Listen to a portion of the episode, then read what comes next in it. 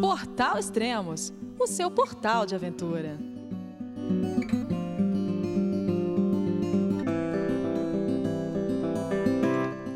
Olá pessoal, bem-vindos a mais um podcast do Portal Extremos. Esse podcast vai ser um resumão da semana.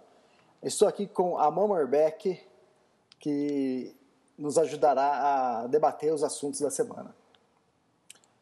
Amor, vamos começar conversando sobre o Guilherme Cavalari, sobre a expedição que ele está fazendo pela, pela Patagônia, né? Já são 50 dias na estrada. Oi, Elias, tudo bom? Então, eu, assim, tô adorando, né? Viajando com o Guilherme, ele, né, com esse projeto fantástico, e ele relata nessa né, essa experiência dele de uma forma muito envolvente. Então, assim, tá, tem sido bem interessante é, acompanhá-lo. E ele está lá em El Calafate, né? Isso, ele teve um contratempo, né, na semana passada que o, o bike trailer dele deu problema, chegou a rachar. Uhum. É, e ele estava precisando de, de, de, outro bike trailer, porque como o dele é de alumínio e é aquele alumínio é, mais oval, é, você não consegue é, soldar em qualquer lugar. E, e, a gente até ajudou ele também, ele, ele colocou no Facebook também alguém que fosse para El Calafate pudesse levar. E se eu não me engano, ele já conseguiu uma pessoa que já está já tá levando, né? É, ele conseguiu é, um amigo que vai para Ushuaia e de Ushuaia para lá.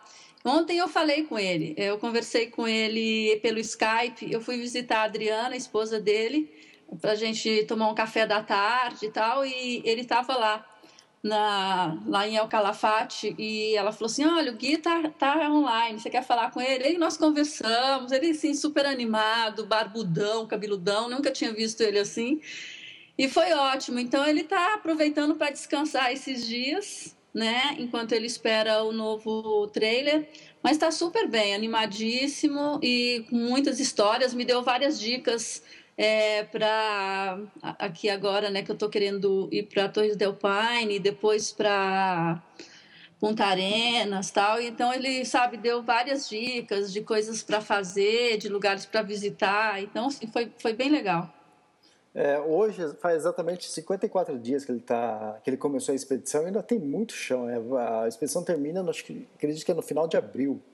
Então, é, tem muita coisa para ele ainda, muita história. Ah para contar. É. é, e ele disse que já tem tanto material gravado também, sabe? É, que ele né, tá filmando e tal. Ele falou assim que assim, é muita coisa, muita, muitas histórias mesmo. que ele compartilha com a gente é né, a pontinha do iceberg, porque não dá para contar tudo.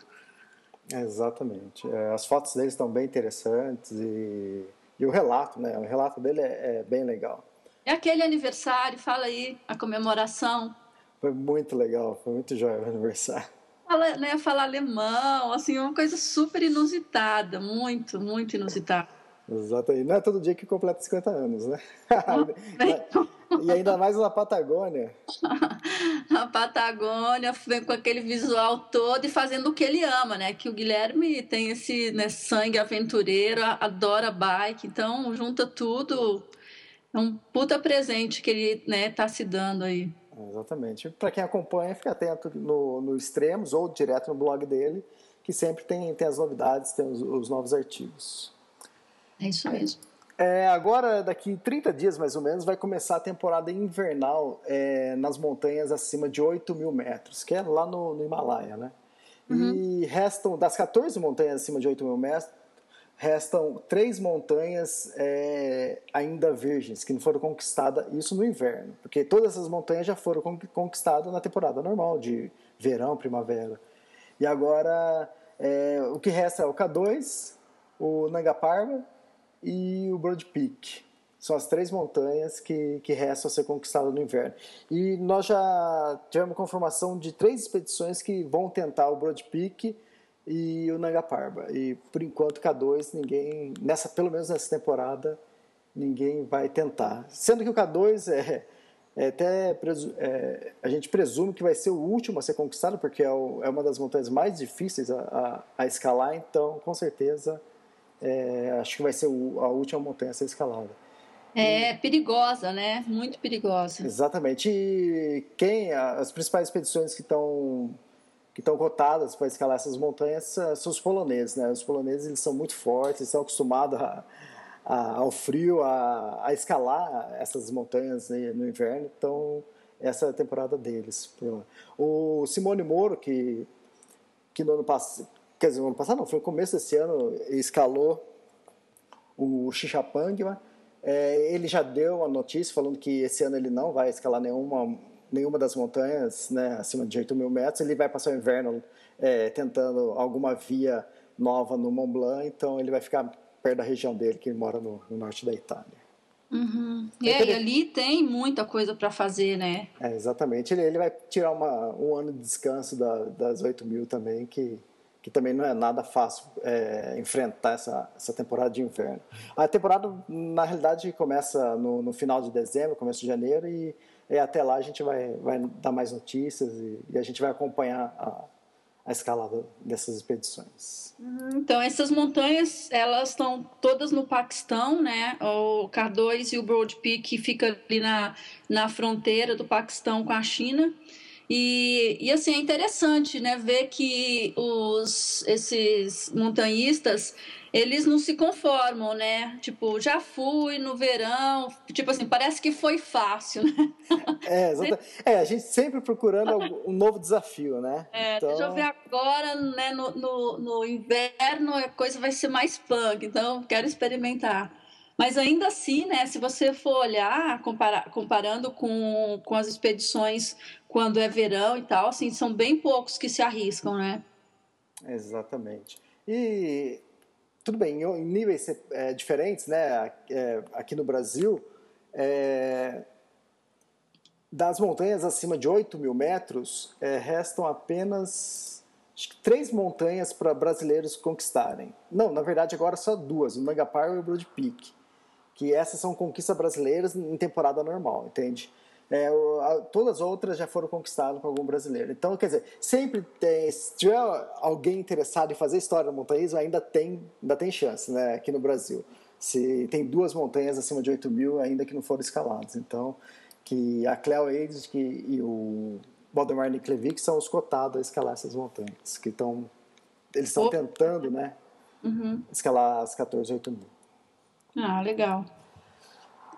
E vamos falar sobre uma foto que bombou essa semana no nosso Facebook, no nosso site, que foi a foto do barco Mar Sem Fim, né? que ele naufragou na, na Antártica, e isso foi no começo do ano, foi em abril, dia 7 de abril o barco naufragou, e só agora que chegou uma foto realmente espetacular do barco. E, na época, quando ele afundou, o, o mar estava muito é, revolto de, de, Tinha muitos blocos de Isso, gelo, muitos né? blocos de gelo, e foi, foi que ocasionou a, o afundamento do barco, né? Ele uhum. naufragou por causa disso, a pressão dos blocos de gelo no casco e acabou afundando o barco. E foi bonita, quer dizer, claro, tem todo o comprometimento aí é, ao meio ambiente, né? Houve vazamento de óleo e tal, mas a gente falando só pelo lado, né, assim, da é, estético, é, ficou bonito, né? Ficou lindo. A, a, foto realmente é brutal, né? Ela, ela causa impacto. É, eu tava. Eu não, eu não tinha visto essa foto ainda, eu estava no site, de repente eu vejo pelo meu Google Analytics muitos acessos no site vindo do, dos Estados Unidos e da Europa. Falei, ah, o que está acontecendo, né? Uhum. E muitos acessos. Falei, aí eu fui pesquisar e descobri que o pessoal estava vindo para o site para saber como o que, que aconteceu com esse barco. Porque a, a foto já estava circulando na internet e, o pessoal estava querendo saber mais sobre, sobre esse barco. E a gente já, como a gente já tinha noticiado, e através do, do Google o pessoal chegava no, é, nessa matéria, e que a gente publicou dia 8 de abril. Então, aí depois eu fui pesquisar, eu vi a foto, e essa foto realmente é incrível. Está rodando na internet, todo mundo está alucinado por causa dessa foto.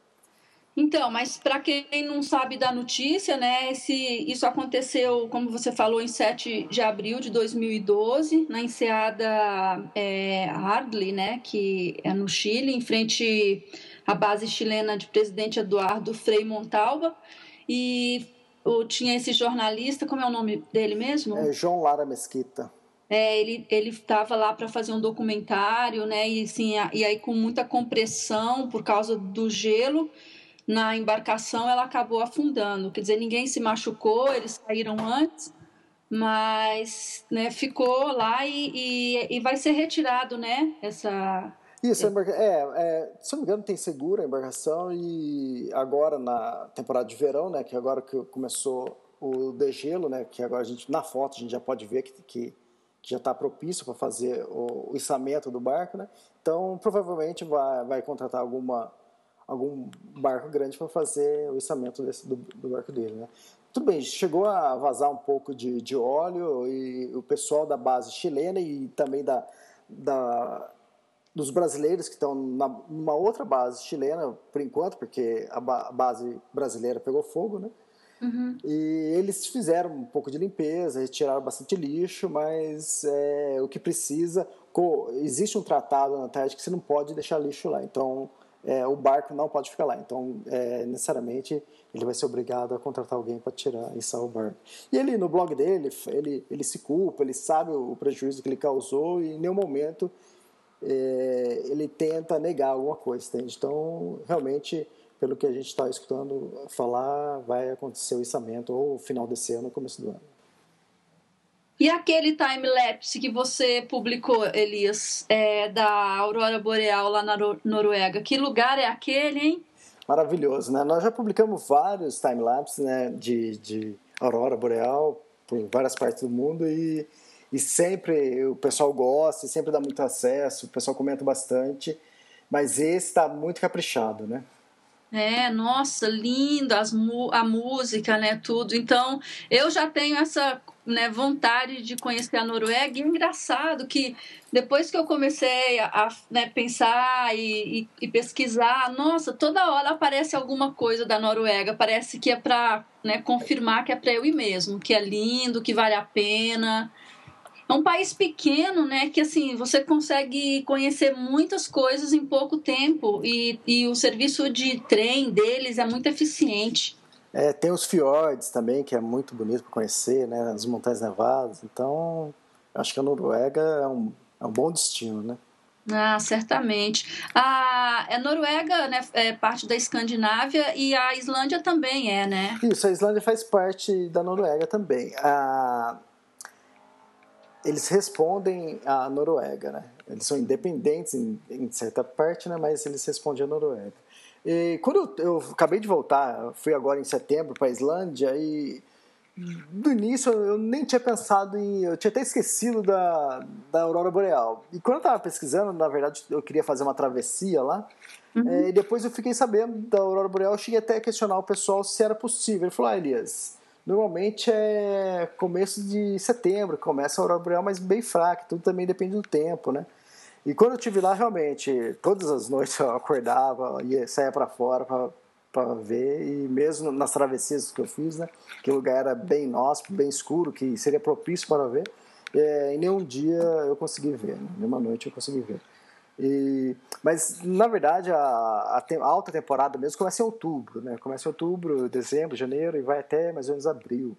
É, tudo depende também da, das tempestades solares, né? Que, que acontece, que ajuda é, a você ter mais facilidade para ver, né? Então, e, você, e você viu, mas você conseguiu fotografar? Não, eu não vi. Eu, ah, você não viu? Eu, eu estava lá, mas eu não vi. Apesar de, na época, poder... É, podia acontecer de, de ter tempestade solar e ter a aurora boreal, mas é, eu não vi.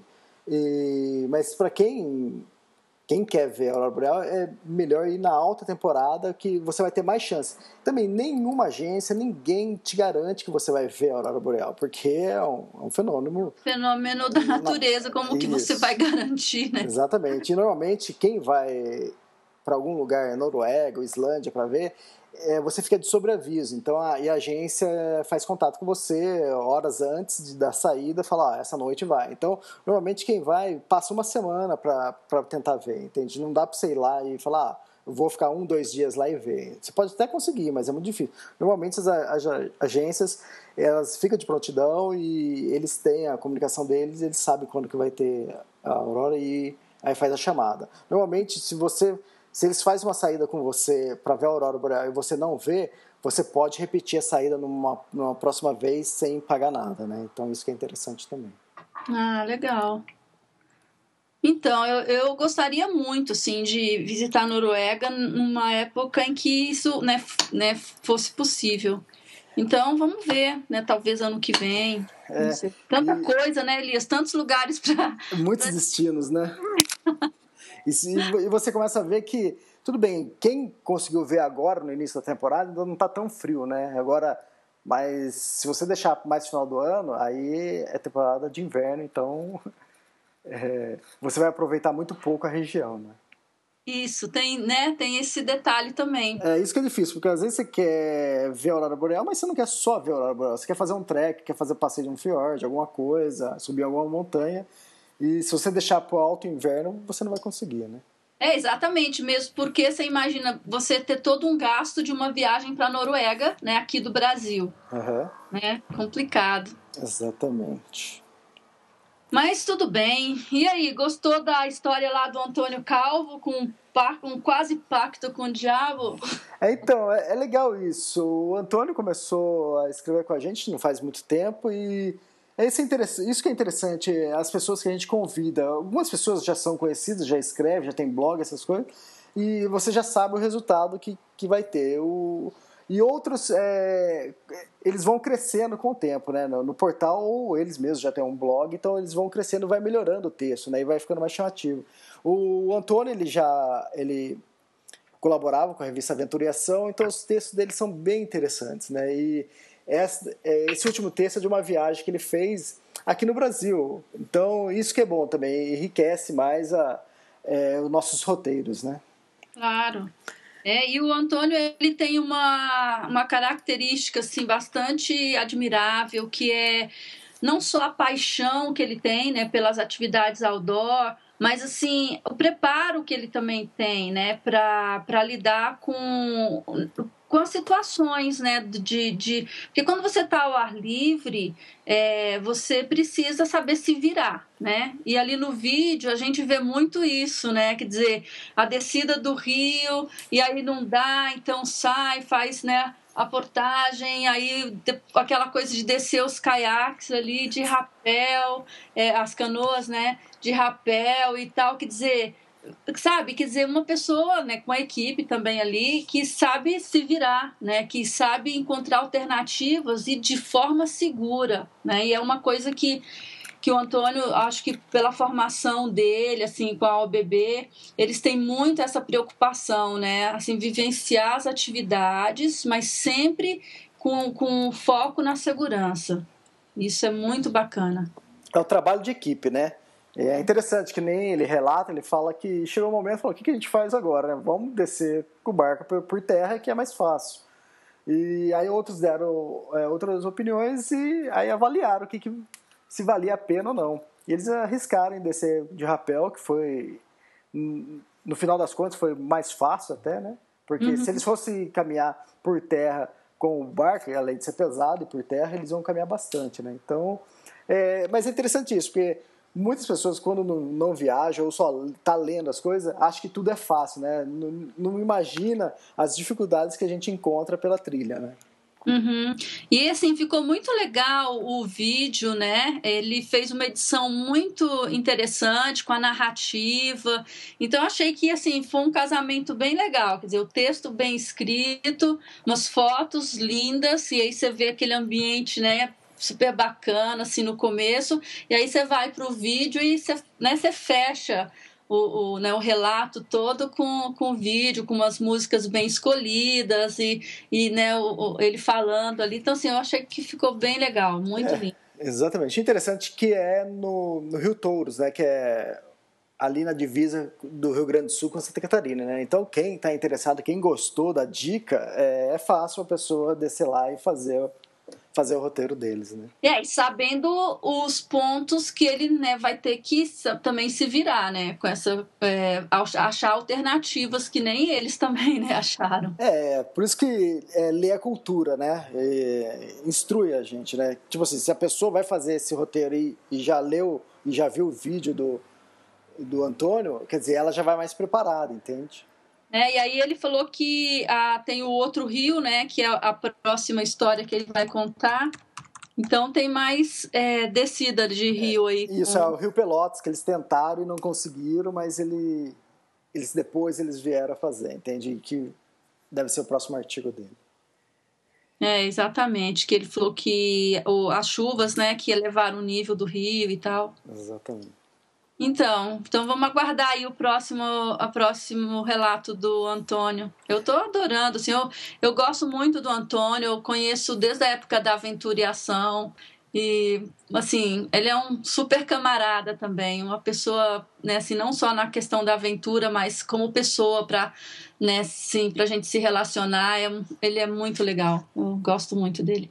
É, legal. E o pessoal que está acompanhando o, o, artigo dele, de, costumem deixar recado no, no próprio artigo na página do, do Extremos.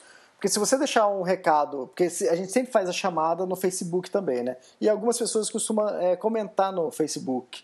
Só que no Facebook acontece, a timeline você acaba se perdendo, aquele assunto daqui uma semana acaba perdendo.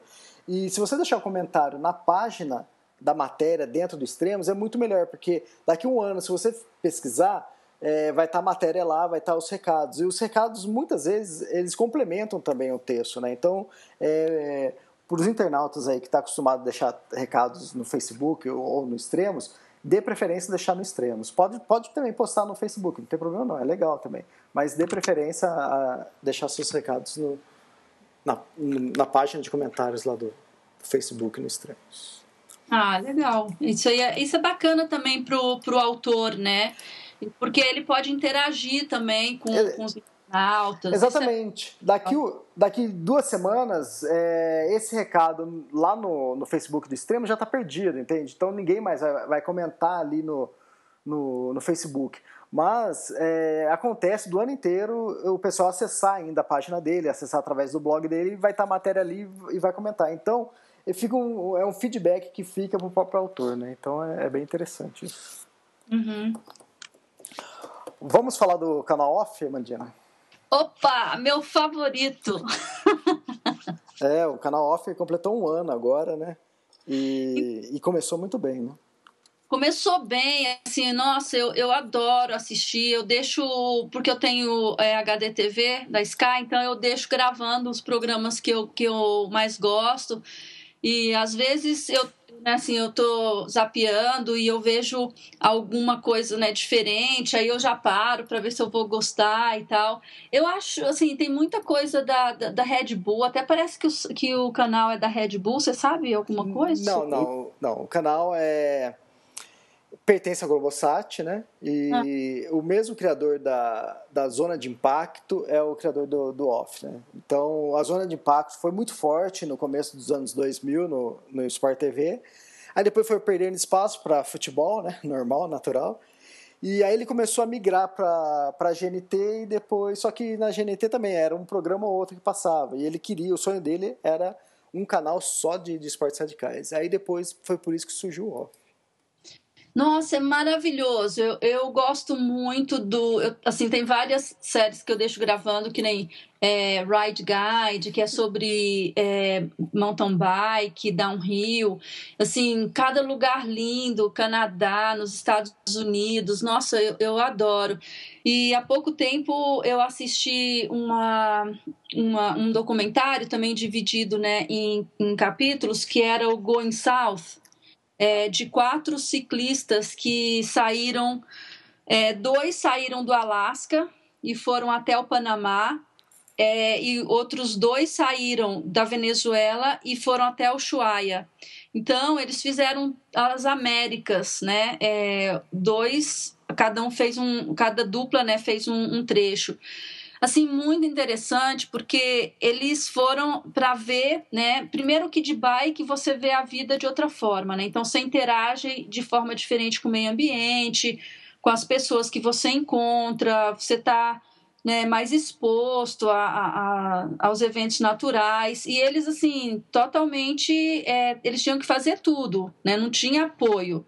Então filmar, é, acampar e sabe tudo por conta deles. Então, assim, muito muito bem feito e, e, eles mostrando também assim os problemas, né, do meio ambiente, por exemplo, a destruição, é, a questão de, de né, dos garimpos. As, as queimadas ali no, no, na Amazônia, o, o, né, o, a destruição da mata para a criação de gado, questão do lixo em vários países da, da América Latina e da América do Sul, assim, muito lixo que eles encontravam, e ao mesmo tempo soluções muito interessantes e até caseiras, assim, para questões ambientais.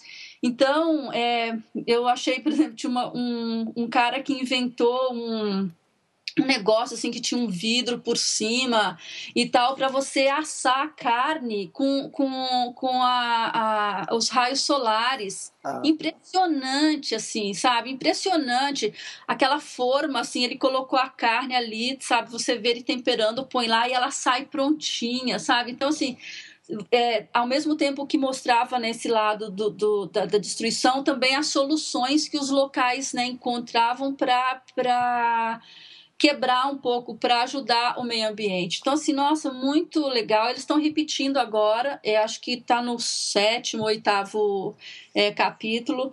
E vale, nossa, eu adorei, assim, eu, inclusive eu vou, eu tô gravando de novo, porque eu no começo, como eu não sabia que era tão legal, eu não deixei gravando, então eu coloquei para gravar para aqueles que eu não tinha, e aí eu vou gravar num DVD para guardar, porque muito bom, muito bom. A, a, fórmula do programa é bem interessante, né? Porque muitos pensariam de uma equipe só é, fazendo toda a travessia, né? Desde o Alasca até o Ushuaia. Aqui são duas equipes, são dois rapazes que fazem a parte do Alasca até o Panamá e há um casal, um rapaz e uma, uma moça, né? Que faz do da Venezuela até o Ushuaia. Então é bem interessante. Eu assisti o trecho deles atravessando é, a Bolívia, eles lá no altiplano, eles com perrengue, precisando de água serraram o caminho, atravessaram Isso. ali na, na Atacama. Ah, nossa, eles é assim, é sem nada, empurrando aquela bike porque eles não conseguiam pedalar. Gente, assim, eles passaram os perrengues. A menina, a, ela chama Asa, né? Ela também é, teve, sofreu de mal de altitude no Chile. E aí eles atrasaram, ela não conseguia pedalar. Ela, então... E ela estava querendo desistir. É legal isso, porque sempre quando você encontra um perrengue, uma, uma dificuldade muito grande, acho que um dos primeiros pensamentos é desistir, né? Depois é legal que eles superaram e depois no final ela chega a contar, falou, ainda bem que não desistimos, né? Porque tinha muita coisa interessante ainda para ver. Não, e foi um barato também quando, quando o, eles chegaram, agora falando do, do da dupla, né, de, do, dos caras, e quando, quando eles chegaram no Panamá, que um deles, é, que é galês, ele, na hora que ele viu a ponte, ele começou a chorar. Uhum, uhum. Ele começou a chorar, ele chorava assim, compulsivamente ele é, que parece que naquele momento depois ele falou né quando ele acalmou ele falou que foi o que foi a hora que ele teve noção do que, que ele tinha feito né imagina sair do Alasca e, e chegar até ao Panamá o é. que ele vivenciou, o que ele viu, é, o tanto de quilômetros. Ele era meio gordinho quando começou, não tinha experiência com a bike, né, de pedal assim longo, e de repente ele terminou totalmente né, fit. É, feliz e, e, assim e orgulhoso, né? Imagina quantas histórias ele tem para contar, não é? é? E são personalidades diferentes, né? Ele era muito mais emotivo, né? Ele chorava, ali no final ele chorando, a emoção é, transparecendo bem, e o outro na boa ali, né? Parece que acabou de fazer uma, uma, uma volta é, na, na, cidade dele, né? Então é, é, bem interessante. Você vê as personalidades das pessoas e conviver isso também durante, acho que foram três ou seis meses que foi a travessia deles, não é? Isso, eles não se conheciam, né? A menina e o rapaz já eles eram namorados, mas eles dois não se conheciam. Então, ter que gerenciar também essa questão, né, das diferenças. É bem bacana. Então, assim, fica essa dica aí, né, para os nossos ouvintes. É, esse canal off na, na Sky, ele é o 38 traço 1 um canal muito interessante e nós vamos falar sobre né, outros programas que eles apresentam e tal, em outros podcasts. Mas fica aí a dica e se você conseguir ainda assistir esse Going South, vale a pena, vale muito a pena mesmo. Muito legal. Esse foi o podcast semanal do Extremos. É, a partir de agora, a gente vai tentar toda semana fazer um podcast sobre um resumão, comentando alguns dos principais assuntos e trazendo é, novas informações também para vocês. Isso mesmo. Adorei falar com você de novo e até a próxima semana. Um abraço aí para os nossos ouvintes. E abraço a todos, e acho que dessa vez a gente conseguiu chegar perto do nosso programado 30 minutos, né? Vamos ver se a gente consegue manter assim nos próximos podcasts. Legal. Abra... Valeu. Abraço a todos, até mais. Tchau, tchau.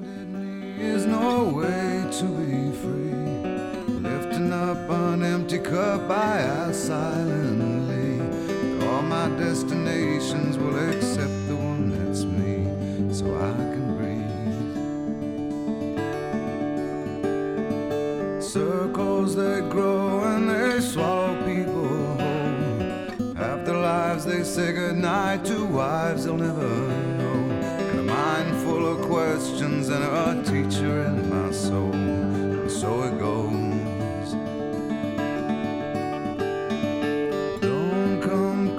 Closer or I'll have to go. Holding me like gravity are places that pull. If ever there